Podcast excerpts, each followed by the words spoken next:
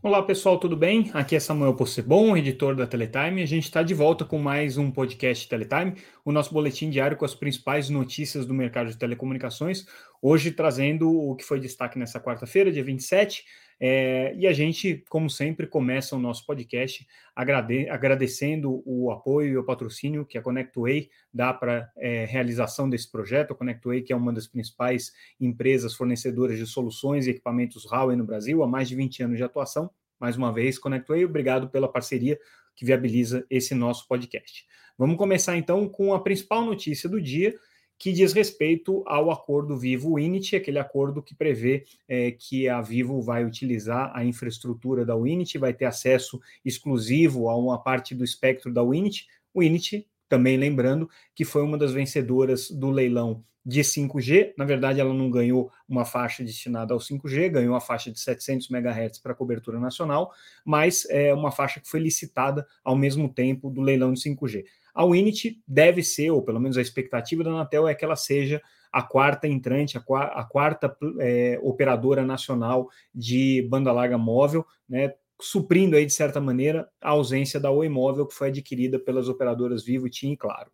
É, o problema é que a Unity tem um acordo de exclusividade com a Vivo para cobertura de é, cerca de 1.100 cidades, então são cidades em que a, a Vivo vai utilizar é, a infraestrutura e o espectro da Unity e vai ter é, acesso a praticamente metade desse espectro de maneira exclusiva, fora o compartilhamento de infraestrutura em 3,5 mil cidades.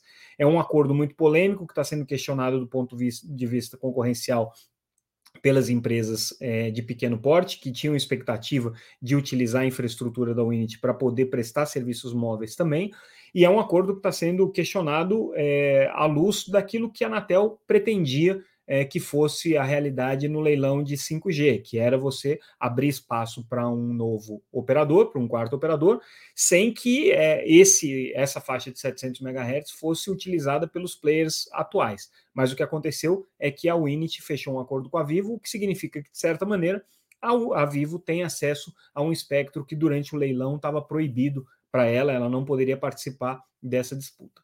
Bom, resumo da ópera é esse. O que, que aconteceu é, especificamente nessa, nessa é, quinta-feira que foi é, relevante aí para a gente analisar?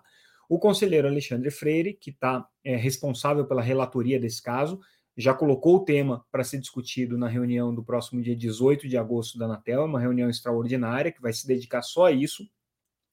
Ele resolveu publicar é, a, o seu relatório sobre o caso. Não é análise, não são as conclusões e não é o julgamento que o conselheiro Alexandre Freire vai fazer e vai apresentar no dia 18. É, é o relatório, o que significa que ele aqui está relatando todas as etapas que foram é, transcorridas até agora, como foram as reuniões, quais foram as propostas, as sugestões e o que, que aconteceu até esse momento. Ele para é, no final desse relato e ele não faz análise subsequente. Mas, pelo que ele coloca, é, e aí a gente já consegue ler quais são as é, determinações da área técnica. É, existe aí uma possibilidade, sim, de um acordo para aprovação do, do, do, do, contrato entre a Unity e a Vivo. Isso aí passa por uma orientação que foi dada pela área técnica da Anatel, dizendo o seguinte: olha, esse espectro tem que ter prioridade para os pequenos operadores. Ele, a gente até entende né, que a Winit precisa de um acordo com a Vivo, mas a Vivo não pode ter prioridade sobre esse espectro. O espectro tem que ser é, prioritariamente dos novos entrantes, das empresas que estão entrando no mercado de telefonia móvel. E aí a gente apurou essa informação exclusiva que a gente está trazendo, que existe aí um trabalho para que a Winit abra, então, um chamamento público em que ela vai botar é, esse espectro é, à disposição, o espectro e a infraestrutura à disposição do mercado, para que ela receba a manifestação de interesse desses players ou não. É, o problema é que a gente ainda não sabe quais são as condições que ela vai colocar, nem a abrangência é, da oferta, se ela vai ser nacional, se ela vai ser regional, se ela vai ser é, fragmentada em diferentes cidades. É, essas condições ainda não estão claras, nem as condições comerciais. A gente sabe que são condições melhores do que o que a Winit vinha pedindo para os provedores até aqui, mas os provedores estavam querendo simplesmente alugar o espectro por um valor bastante módico. Então era uma, uma, uma disputa comercial é, muito pesada que se tinha. Bom, feito esse chamamento público, vamos chamar assim, né, essa, essa convocação para que novos entrantes se manifestem dizendo se querem ou não usar a rede da Winit, e não havendo nenhum interesse, aí a Anatel daria o sinal verde para aprovação do acordo com a Vivo. Lembrando, isso daqui é o que a gente lê nas entrelinhas da manifestação da área técnica, somado ao que a gente apurou junto a algumas fontes bem qualificadas aí que estão acompanhando esse processo. Não é, contudo, o voto do conselheiro Alexandre Freire, que a gente ainda não conhece, qual vai ser o encaminhamento que ele vai dar, que a gente não conhece, muito menos qual é a decisão do conselho diretor no dia 18, é, que vai tratar dessa matéria. Lembrando que o processo ainda pode sofrer pedido de, de vistas de qualquer conselheiro. É, esse processo pode receber contribuições de outros conselheiros. O próprio conselheiro Alexandre pode é, chegar a uma pactuação antes da votação para conseguir unanimidade do conselho na sua votação. Agora, o fato importante é que ele soltou esse relatório. A justificativa dele é que os conselheiros deveriam se preparar antes, deveriam ter tempo de ler esse relatório antes, então ele deu detalhes para isso, e ele também deu um prazo até o dia próximo, até o próximo dia 9 de agosto, para que o mercado como um todo se manifeste sobre esse relatório. Também é uma, um procedimento pouco usual, normalmente os conselheiros da Anatel não fazem isso nessa etapa, né, nem abrem o relatório com essa antecedência, nem abrem a possibilidade de manifestações, mas o conselheiro Alexandre resolveu fazer, está no direito dele, tá, tem um entendimento jurídico é, para fazer isso, e isso vai causar, obviamente, uma enxurrada de manifestações junto à Anatel, a gente tem que ver como é que eles vão conduzir. Mas esse é o processo hoje mais importante para o futuro da telefonia móvel no Brasil. Ele é determinante não só para a competição com a Claro, com a Vivo e com a TIM, como para o sucesso da entrada dos novos operadores regionais, que estão aí pendentes para entrar no 5G, como também é, é super relevante para que a gente possa ter uma ideia de como vai ficar o mercado de infraestrutura no Brasil, considerando o mercado de torres e o mercado de redes neutras, porque tudo isso passa pela estratégia da Unity, que é um grupo forte, um grupo importante, controlado pelo Pátria, mas que já disse que sem um é, cliente âncora de peso, que nesse caso seria Vivo, é, ele não consegue viabilizar o projeto. Lembrando sempre que a Winit pagou é, mais de um bilhão de reais acima do segundo colocado na licitação para essa faixa de 700 MHz. Então, é isso. Essa é a novidade do caso Winit. Vamos mudar de assunto agora e vamos falar de acordo Brasil Estados Unidos para certificação de equipamentos de telecomunicações. Hoje é, foi realizada na Anatel um encontro é, entre autoridades da, da agência e da FCC, que é o órgão regulador norte-americano, e o que está se encaminhando é um acordo aqui. O, o, o, foco foi discutir Open Run, mas o que está se encaminhando aqui é um acordo para que seja é, feito um trabalho de reconhecimento e certificação comum é, de equipamentos de telecom entre os dois órgãos. Isso aqui é importante, porque existe até um contexto geopolítico, né? A gente sabe que os Estados Unidos têm restrição a fabricantes chineses, que são aqui amplamente certificados e homologados pela Anatel, então teria que haver uma discussão sobre isso, mas também marca uma aproximação entre é, as agências reguladoras, é, com uma certa simpatia aqui de ambas as partes, no sentido de construir um projeto conjunto, né? Durante essa reunião, também a Anatel comentou o posicionamento do Brasil para a Conferência Mundial de Radiocomunicações, que vai acontecer em Dubai no final do ano. É, foi feito aqui um resumo pelo presidente da agência, Carlos Baigói, sobre as principais questões que estão sendo colocadas aqui pelo Brasil. Então, uh, o que o Brasil está defendendo nesse momento é uma política para uso sustentável do espaço, essa é a prioridade que o Brasil está colocando ali, mas também traz a defesa de novas faixas de espectro para o 5G e para o 6G, também está colocado isso é, como, como uma prioridade aqui, e a ideia da Anatel é conseguir levar esses pleitos ali para a reunião da UIT e conseguir ter as suas posições é, mantidas. Lembrando que a Anatel tem tido muito sucesso em, em ter o reconhecimento de suas é, posições institucionais junto ao IT. Né? Nesse caso aqui, ela está fazendo essa costura com o governo norte-americano para tentar chegar forte para essas suas posições, lembrando que os Estados Unidos não têm nenhum interesse de fazer uma regulação sustentável do espaço, pelo menos até hoje não manifestaram esse interesse aqui. Mas o fato das duas agências estarem caminhando num acordo comum de certificação pode significar aí alguma aproximação. Temos que ver quais são as consequências geopolíticas aqui desse acordo. Final desse mês, é, a gente chega aos 25 anos da privatização do sistema Telebrás. É, não por coincidência, a Teletime também está fazendo 25 anos esse ano. É, a gente começou justamente é, por conta do processo de privatização, trazendo aí uma perspectiva jornalística é, já à luz desses novos tempos. O fato mais importante que está sendo destacado pelas operadoras, aqui especificamente pela Conexis, que é a associação que representa os operadores de telecomunicações, são os investimentos que foram feitos desde então em valores aí atualizados na casa de um trilhão de reais, segundo é, o estudo que foi feito pela Conexis. É, bom, Claro que esse valor aí é muito, é muito uh, questionável, porque você tem envolvidos uh, também investimentos que foram feitos em outras redes, não necessariamente as redes que foram privatizadas na ocasião, você tem pagamento de licença, você tem uma série de uh, outras questões aí que aconteceram desde então, né?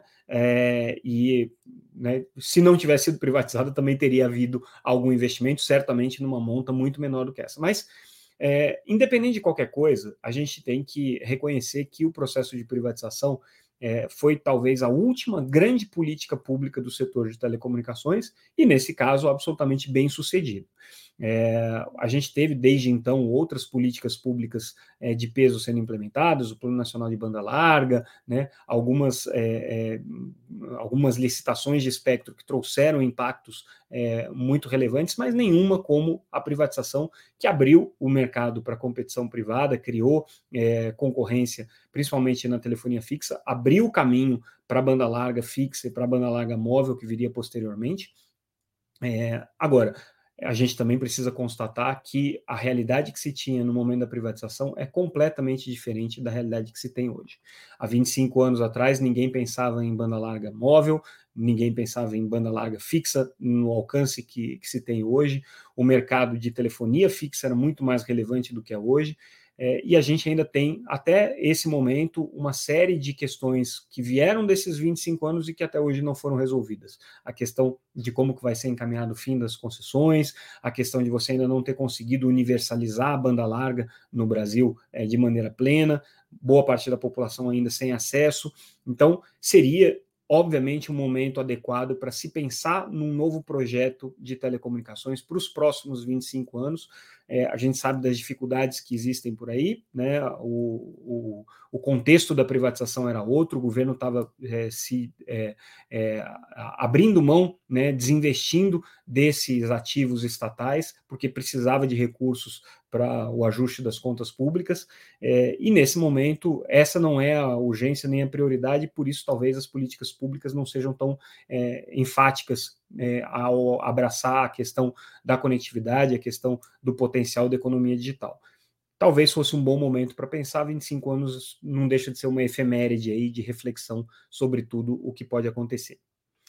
E aí, falando em privatização, vamos falar de um grupo que está desde então, a Telefônica é, de Espanha adquiriu uma das é, é, regiões que foram privatizadas é, há 25 anos atrás, está até hoje é, controlando a Vivo, que é a empresa decorrente dessa é, região, que era a região da antiga Telefônica, depois incorporada com as operadoras de telefonia móvel, que na época pertenciam à Telefônica e à Portugal Telecom, depois a Telefônica ficou sozinha como é, acionista, e aí a consolidação de todo o grupo, depois a compra da GVT, enfim, a Telefônica viveu esse período desses 25 anos de maneira bastante intensa e relevante. É, e aí, nada a ver com essa história, mas de alguma maneira tem, Hoje, divulgando o balanço no segundo trimestre, a Telefônica anunciou é, lucro, né, o que é uma, uma, uma, sempre uma notícia positiva né, para um grupo de telecomunicações, um lucro aí de quase 12 bilhões de euros, né, um aumento aí de 3,3% é, no, no, no período de abril a junho. É, e o Brasil com destaque. O Brasil é um dos mercados hoje mais relevantes é, para a Telefônica, foi o mercado que no, no, na, no período, no trimestre, apresentou o maior crescimento orgânico de 7,6%, então contribuindo positivamente para esse resultado. Então, é isso aí, só fazendo uma, uma analogia com a questão é, anterior, né, um paralelo com a questão anterior, melhor dizendo, é, Grupo Telefônica se beneficiando aí do processo de privatização 25 anos depois.